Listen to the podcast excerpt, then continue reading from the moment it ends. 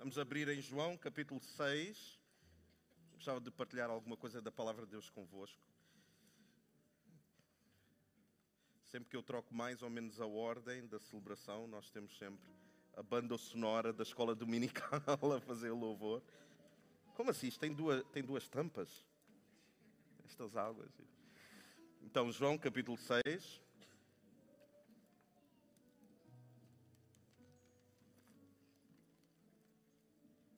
Deixem-me só fazer um, um, um, aviso. Nós vamos ler muitos, muitos versículos, vai ser muito bom, mas vai doer. Portanto, eu gostava que, como é o, o nosso bom hábito, tu pudesses dizer assim para a pessoa que tu mais gostas, esteja ao teu lado esquerdo ou direito, escolhe bem. e que tu possas dizer assim: hoje vai doer.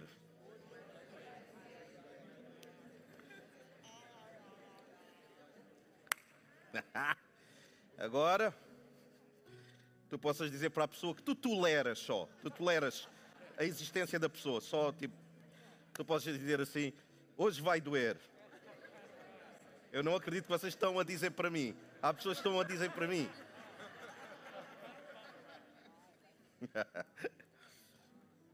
Amém. Então hoje eu gostava de falar convosco acerca de falsos discípulos versus verdadeiro discípulo. Ah, o pessoal do Jump, que é dos 11 aos 14, uh, eh, vão ter agora o tempo deles também. Está ali, faz outra vez, André, só o sinal, muito bem. E vão ter um tempo espetacular ali também. Um, então, falsos discípulos versus verdadeiros discípulos. Sabem porquê? Porquê que isto é importante? Porque há alguns de nós que estamos aqui que nós não somos verdadeiros discípulos. Infelizmente, e a minha palavra é sempre pastoral, não é? Eu prego para as pessoas que estão aqui. Eu não prego a pensar quem não está aqui. Não, isto é para nós. Eu antes tive que fazer uma, uma avaliação sobre, não, mas espera aí. Será que eu sou um verdadeiro discípulo? Porque há uma patologia de um falso discípulo, alguns sintomas, e, e os verdadeiros discípulos de Cristo têm também outros sintomas. Então Cristo ele está a ensinar na sinagoga, que era a igreja, vamos dizer assim, daquela altura, ele estava a ensinar, ele estava uh, a pregar para, para quem estava na sinagoga. E ele começou a ensinar algumas coisas, como ele disse que eu sou o pão do céu. Ou seja, eu vim do céu. Eu não estou aqui apenas com uma missão de pregar bem e ser um bom mestre, como algumas pessoas vêm, não, não, Cristo era um bom mestre, era um homem sábio, era um homem iluminado. Não, não, não, ele nunca disse que era só isso. Ele sempre disse: Eu sou o Filho de Deus, eu sou o único caminho para o Pai, não há salvação fora de mim. Ele não disse apenas: Eu vim aqui para vos ensinar bons princípios, eu vim-vos aqui ajudar a vocês ficarem iluminados como eu. Não, não, não. Isso não é o que Cristo defendia. Então ele começa a dizer algumas coisas meio chocantes, e no versículo 41 nós entendemos o que é a reação, a reação de dois grupos distintos. A primeira reação é esta, versículo 41. Murmuravam, pois, dele os judeus. Os judeus que estavam na igreja, na, na sinagoga, murmuravam contra ele, uns com os outros a falarem contra Cristo. Porque ele dissera: Eu sou o pão que desceu do céu. E depois ele começa a falar, e no versículo 53 diz assim: Jesus, pois, lhes disse: Na verdade, na verdade vos digo que se não comerdes a carne do filho do homem e não beberdes o seu sangue, não tereis vida em vós mesmos. Ele está a dizer: se vocês não compreendem quem eu sou, se vocês não me aceitam em vocês, vocês não vão ter vida se vocês não aceitarem o sacrifício que foi feito através do meu corpo e do meu sangue, vocês não têm vida, ainda que vivam, mas vocês estão mortos, vocês não têm vida, é o que ele está a dizer. E é minimamente um, um ensinamento meio chocante. E no versículo 60 diz assim: Muitos, pois, dos seus discípulos, o primeiro grupo, os judeus, escandalizaram-se, murmuraram, só que agora os seus próprios discípulos se escandalizam. Muitos, pois, dos seus discípulos, ouvindo isso, disseram: Duro é este discurso, quem o pode ouvir? Nós gostávamos de ti, mas esse discurso está duro demais. Então, o primeiro sintoma de um falso discípulo é este: o falso discípulo dilui-se na multidão. Os judeus escandalizaram-se de Cristo começaram a murmurar e os seus discípulos começaram a murmurar também. Ou seja, aquilo que a sociedade cria, a tensão, alguns de nós, porque somos falsos discípulos, nós diluímos-nos na multidão. O que é que a multidão pensa sobre, sei lá, a educação dos filhos? O que é que os outros pensam, como nós havemos de nos relacionar uns com os outros? O que é que a sociedade determina que é o papel do homem e da mulher? O que é que a sociedade determina que é um casamento? O que é que a sociedade determina que é saudável e não é? Um falso discípulo dilui-se nisso tudo. Ele não é alguém que vê os princípios bíblicos e agarra-se com toda a força aos princípios bíblicos, dizendo, ainda que a multidão diga alguma coisa contrária, eu acredito naquilo que a Bíblia diz. Então o problema não é a sociedade ou a sociedade que, que pensa de determinada maneira, não, não há problema com isso. O problema é quando aquilo que a sociedade pensa começa a fazer com que nós nos tornemos diluídos nos pensamentos e nas filosofias e ideologias. O problema, ouçam com muita atenção, é quando a água da tempestade começa a entrar no barco. Eu estou num barco, está uma tempestade horrível à minha volta. Enquanto a tempestade estiver do lado de fora, é tranquilo, não há grande problemática. O problema é quando a água e tudo o que é a tempestade entra no barco é quando eu começo a trazer para o meu casamento, para a minha família, para a minha ideia de igreja, de ser cristão, eu começo a trazer aquilo que a ideologia, aquilo que a sociedade determina que eu faça. Não é a sociedade pensar diferente, não há problema. O problema é quando aquilo que a sociedade determina começa a entrar no barco da nossa vida. A sociedade está em alvoroço, princípios distorcidos, mas a igreja está a ser profundamente impactada com esses princípios. E é muito triste. Vejam só isto. Há um estudo feito por uma, um ministério chamado Probe Ministries, que determina nos Estados Unidos, e nós podíamos fazer o mesmo aqui, e ele determina o seguinte: 70%, ouçam, não é 10%, 70% das pessoas que professam a fé cristã, dizem que são cristãos e frequentam ativamente uma igreja local, acham que Cristo, cristãos, supostamente, Cristo não é o único caminho para o céu. Uau! A Bíblia não é eficaz em demonstrar quem Deus é. E partilhar a sua fé com os outros é opcional. É se der jeito. Depende. Estão a imaginar o que é? Um, alguém que diz assim, eu sou cristão, e alguém pergunta assim, então, Cristo é o único caminho para o céu? Não. São há atalhos. Só que o que é que a palavra diz sobre isso? Por isso é que eu estou a dizer que alguns de nós, nós estamos nesta caminhada na fé, mas nós não somos verdadeiros discípulos. Nós estamos aqui por. Eu, eu não sei bem porquê, porque eu não posso determinar cada caso, mas há pessoas que acham que, por exemplo, Cristo não é o único caminho para o céu. Nós é que escolhemos esse, porque para nós faz sentido. Do tipo, isto que nós fazemos aqui, para mim faz sentido. Não quer dizer que para ti tenha. Não, para mim resulta. Para os meus relacionamentos resultam. E isso é uma fé muito pobre. Porque a Bíblia não dá espaço para isso. A Bíblia diz assim: se tu crês nisto, tu tens que crer em tudo o que a Bíblia diz. Tu não podes crer em part-time. Então deixem-me só fazer o contraste. Sobre isto que Cristo não é o único caminho para o céu, deixem-me ler para vós Atos capítulo 4, versículo 12, Bíblia. É a Bíblia, não é a nossa opinião, é o que a Bíblia diz. E em nenhum outro há salvação, eu vou repetir, e em nenhum outro há salvação, porque também debaixo do céu nenhum outro nome há, dado entre os homens, pelo qual devamos ser salvos. Ele está a falar de Cristo. E a vida eterna é esta: que conheçam a Ti, só por único Deus verdadeiro, e a Jesus Cristo a quem enviaste. A vida eterna não é tu seres boa pessoa, não é tu teres bons princípios de vida, é tu teres Cristo no teu coração e tu dizeres assim: Eu preciso dele, eu reconheço-me como necessitado dele, e ele é o único que me pode transportar das trevas para a sua maravilhosa luz. Agora, esta questão de partilhar a sua fé com outros é opcional, é próprio de um falso discípulo. O falso discípulo nunca partilha a fé com ninguém. E às vezes nem é por questão de vergonha, é por questão de desleixo. É como se tu soubesses, Tu estás no meio de mendigos, todos a morrerem de fome, tu sabes onde é que há comida e tu não dizes às pessoas. Tu vês as pessoas a morrerem de fome, tu tens a resposta e tu não partilhas. É isso que é um falso discípulo. Partilhar a sua fé com os outros é opcional, deixem-me que vos leia 1 Coríntios 9,16. É Paulo, o apóstolo Paulo, que diz assim: Porém, quando prego o Evangelho, não vejo como me orgulhar, pois a mim é imposta a obrigação, não é a opção de proclamar, de pregar, é a obrigação de proclamar. E ele até diz: Ai de mim, se eu não anunciar o Evangelho. É como se ele dissesse: Eu vou morrer, eu, eu, eu tenho algo dentro de mim que não me permite não partilhar, não é possível. Eu, vou, eu, eu morro se eu não partilhar. Porquanto, se prego de espontânea vontade, tenho direito à recompensa. Entretanto, se prego por obrigação, estou simplesmente cumprindo uma missão que me foi confiada.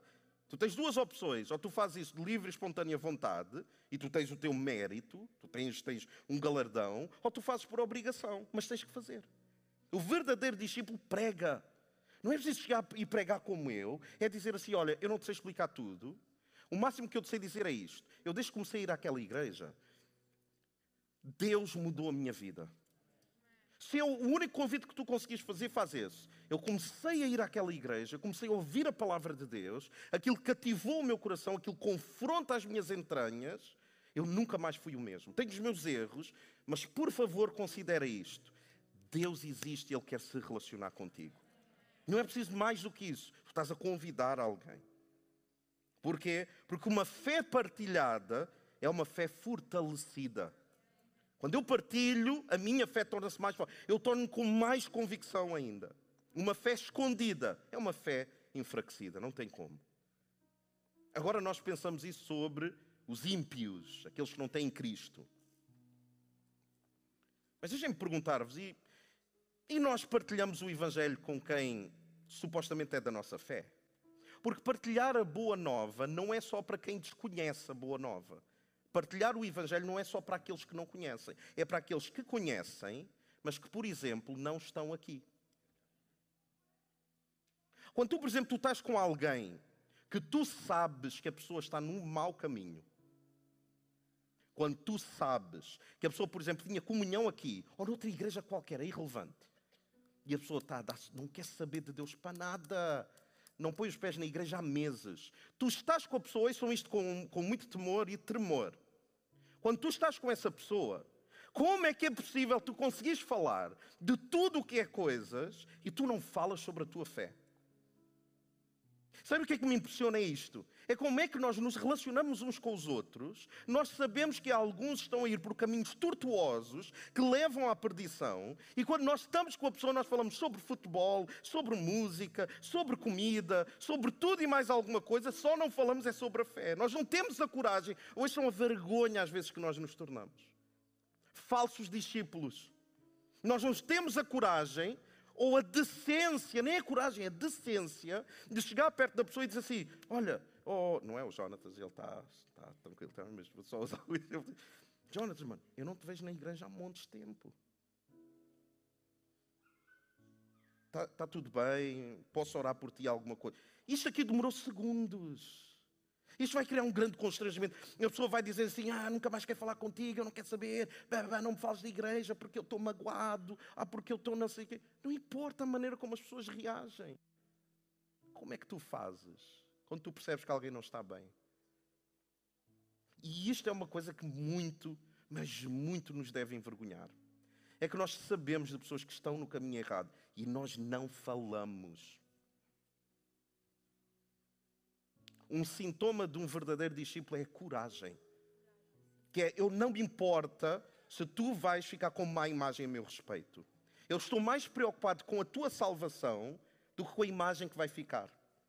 Então pode ser do nada, mas se eu, se eu te encontro na rua, se eu vou ter com, contigo em alguma circunstância, podes ter certeza disto, a igreja não vai ser assunto tabu. Porque isto faz parte de quem eu sou. Isto não é uma coisa que é opcional. Isto não é uma coisa que eu. Ah, é uma parte da minha vida. Não. É quem eu sou. E isto serve para a vergonha de alguns de nós. em que nós estamos-nos a, a comportar como falsos discípulos, não verdadeiros discípulos. Vocês imaginam que é os discípulos, por exemplo, de Cristo, ou os membros da igreja primitiva, da primeira igreja. Vocês conseguem imaginar eles conversarem com alguém sem partilharem Cristo? Vocês conseguem imaginar isso? Eu não consigo. A vida deles escorria-lhes. É como quando tu estás tão apaixonado por alguém que tu só falas daquela pessoa. Tu só falas daquilo. Descobriste uma dieta nova. Tu só falas daquilo. És vegetariano. Não, então, isto era uma piada. Só falas daquilo. Número dois, o primeiro é o falso discípulo dilui-se na multidão, que é eu não quero arranjar confusão, é pá, deve haver alguém que está a falar com a pessoa, babá, eu não quero, é pá, e depois vai ficar num ambiente constrangedor. Não, então tu és um falso discípulo porque tu estás a diluir na multidão. O verdadeiro cristão, ele não se dilui, ele sobressai que é num grupo de cinco amigos, há um amigo que está mal, o verdadeiro cristão vai, vai constranger pelo amor. Vai dizer assim: Eu continuo a orar para que tu voltes para Deus. Eu continuo a orar para que tu voltes para os caminhos de Deus. Eu continuo a orar. É aquela pessoa que quem está no mau caminho, a pessoa começa a evitar. Que é tipo, mano, ele só fala de Deus, meu. É sintoma de verdadeiro cristão. Segundo princípio, o falso cristão, ou falso discípulo, ofende-se com muita facilidade.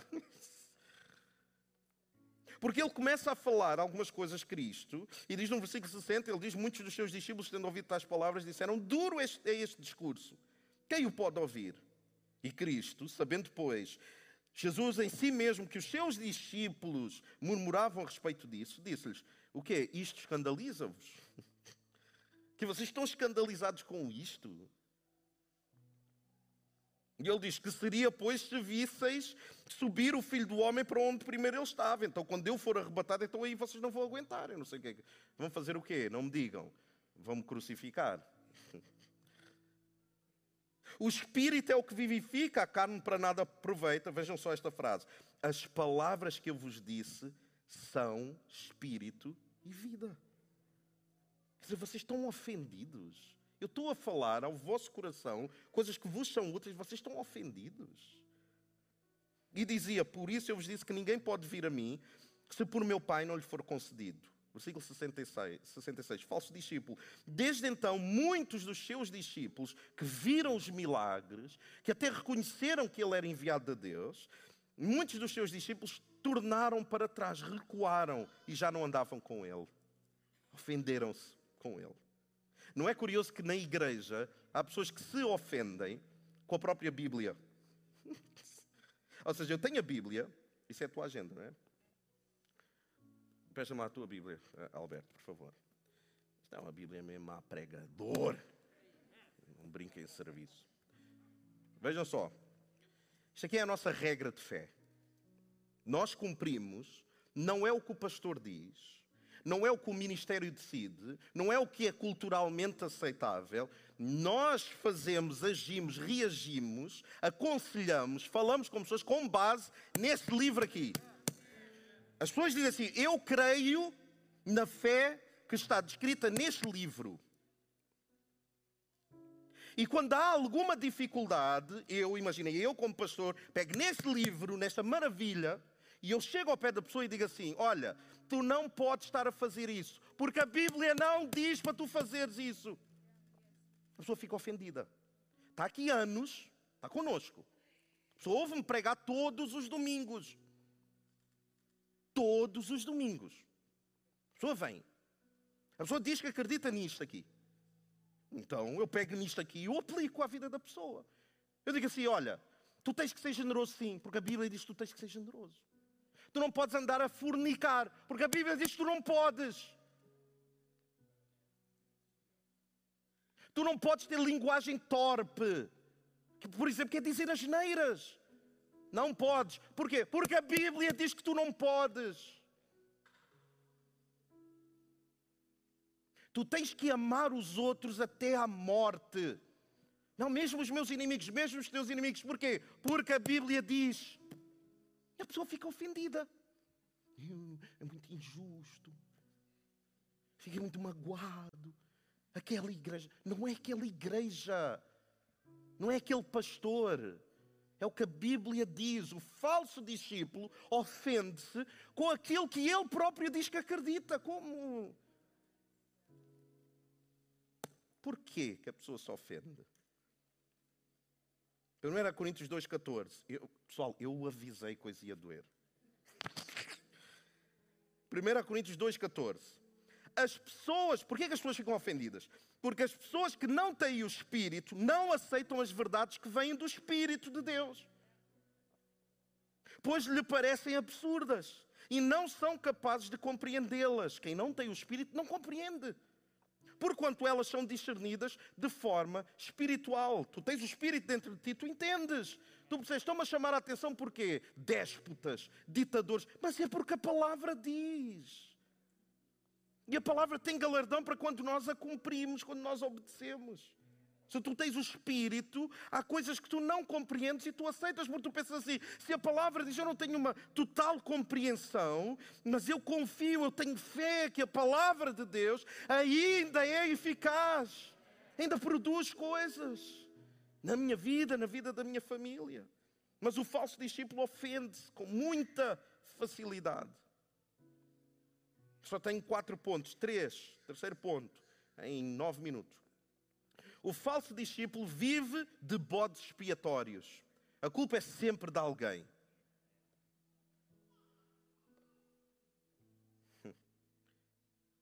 Então aqueles discípulos começaram a sair embora, e versículo 67, Cristo vira-se para os doze, que são os discípulos mais íntimos, ele vira-se para eles e diz assim: Quereis vós também retirar-vos?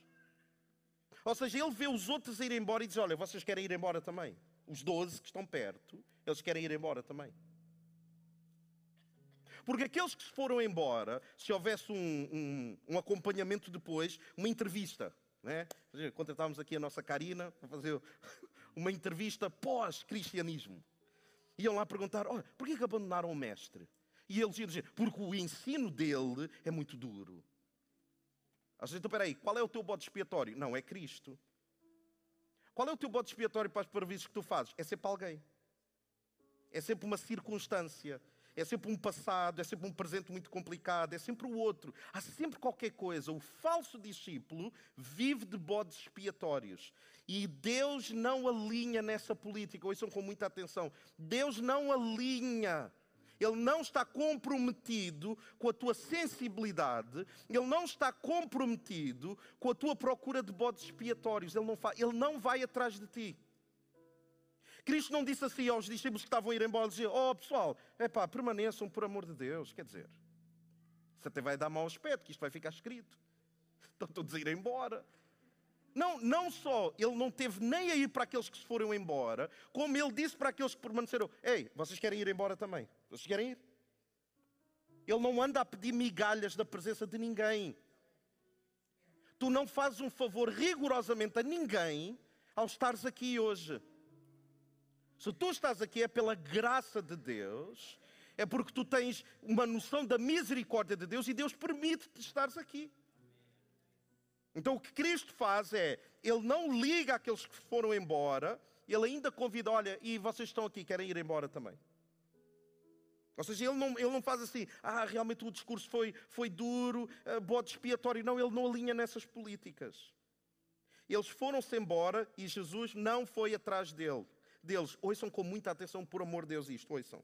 Deus resgata quem está perdido, mas Ele espera quem partiu. Eu vou dizer de novo. Deus vai ao encontro, Ele move montanhas para encontrar aquele que está perdido, mas Ele espera aquele que partiu. Ele não faz questão de ir atrás de quem partiu, quem rejeitou, ele não faz questão de fazer isso. Ele espera. Se tu de alguma maneira tu partiste da tua fé ou estás num processo de partida, deixa-me dizer-te e elucidar-te neste sentido. Deus não vai atrás de ti.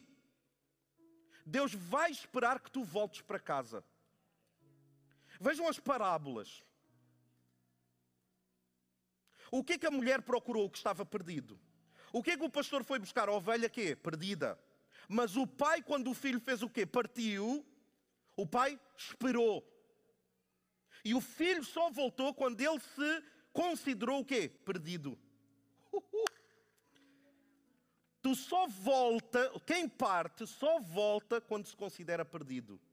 Quando considera, pá, esta vida, mano, esta vida não dá mais assim.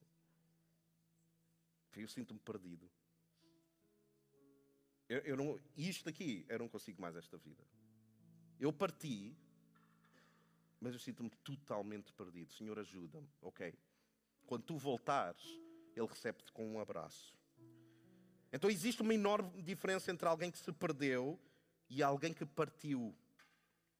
Nesta igreja, ouçam com ouvidos de ouvir, esta igreja procura os perdidos desesperadamente.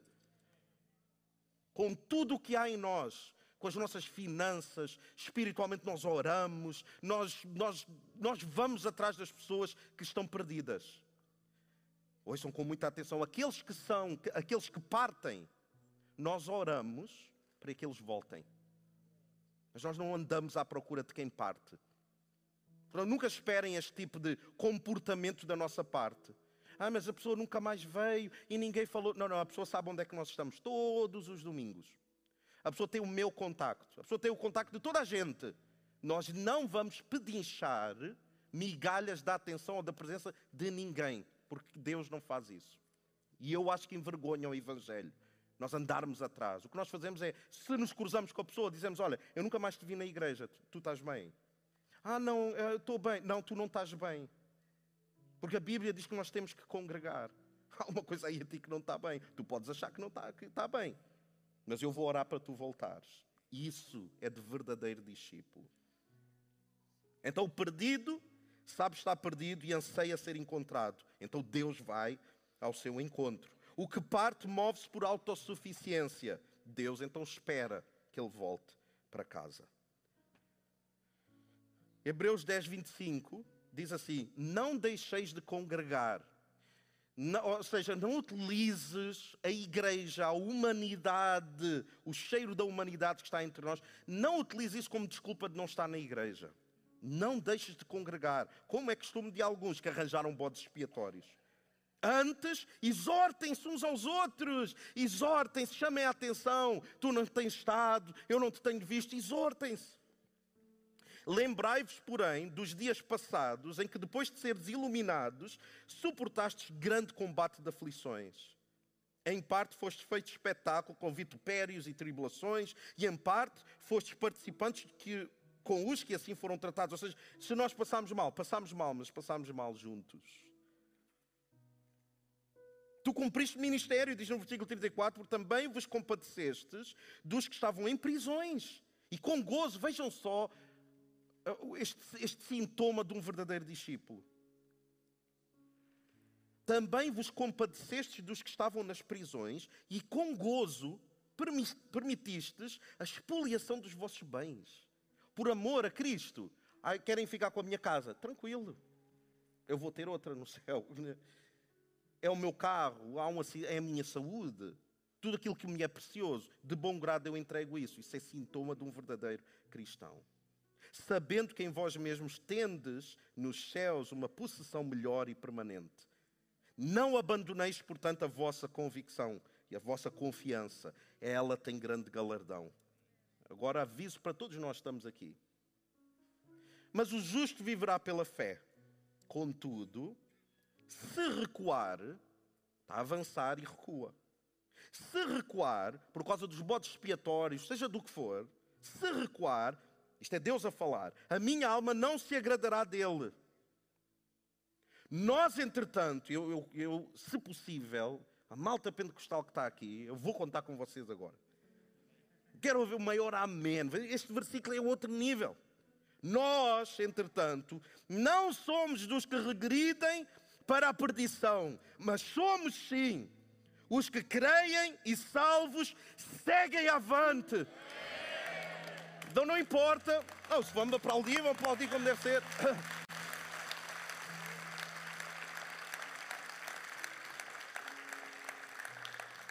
Então não importa as circunstâncias, nós seguimos avante.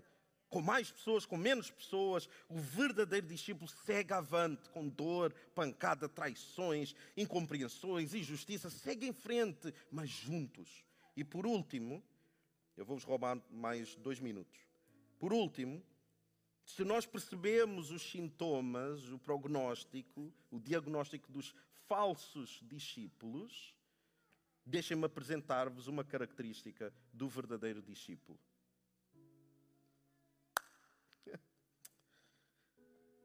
O verdadeiro discípulo não tem plano B.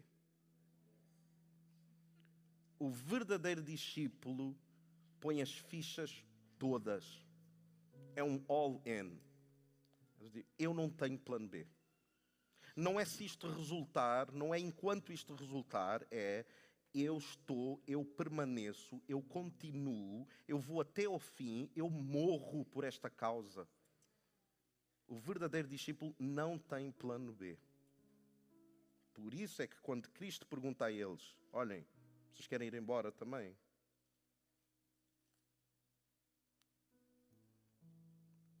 Vejam o que é que Pedro responde.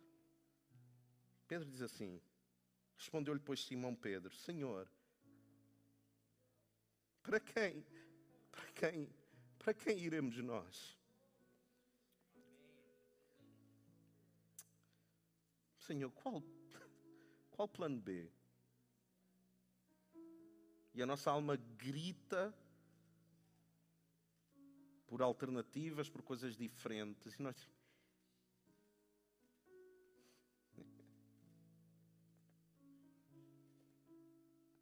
Ele diz: O que é que a gente vai fazer sem ti?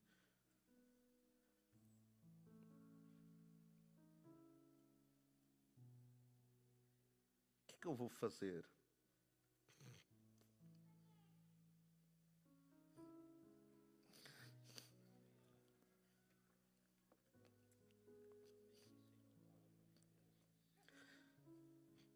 Para quem?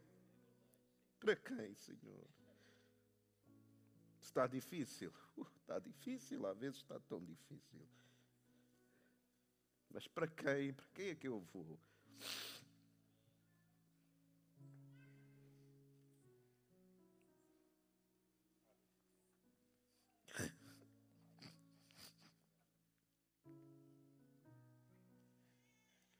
Pedro estava a dizer isto: eu não tenho plano B.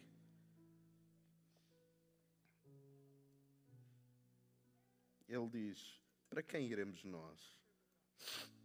Tu tens as palavras da vida eterna. E nós temos crido e conhecido que tu és o Cristo, Filho do Deus vivo. Para quem iremos nós?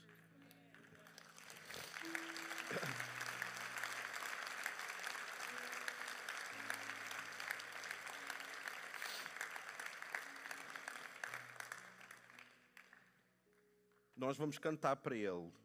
Alguns de nós que nos identificamos em algumas coisas que eu falei, tu vais ter a oportunidade de recalibrar a tua fé.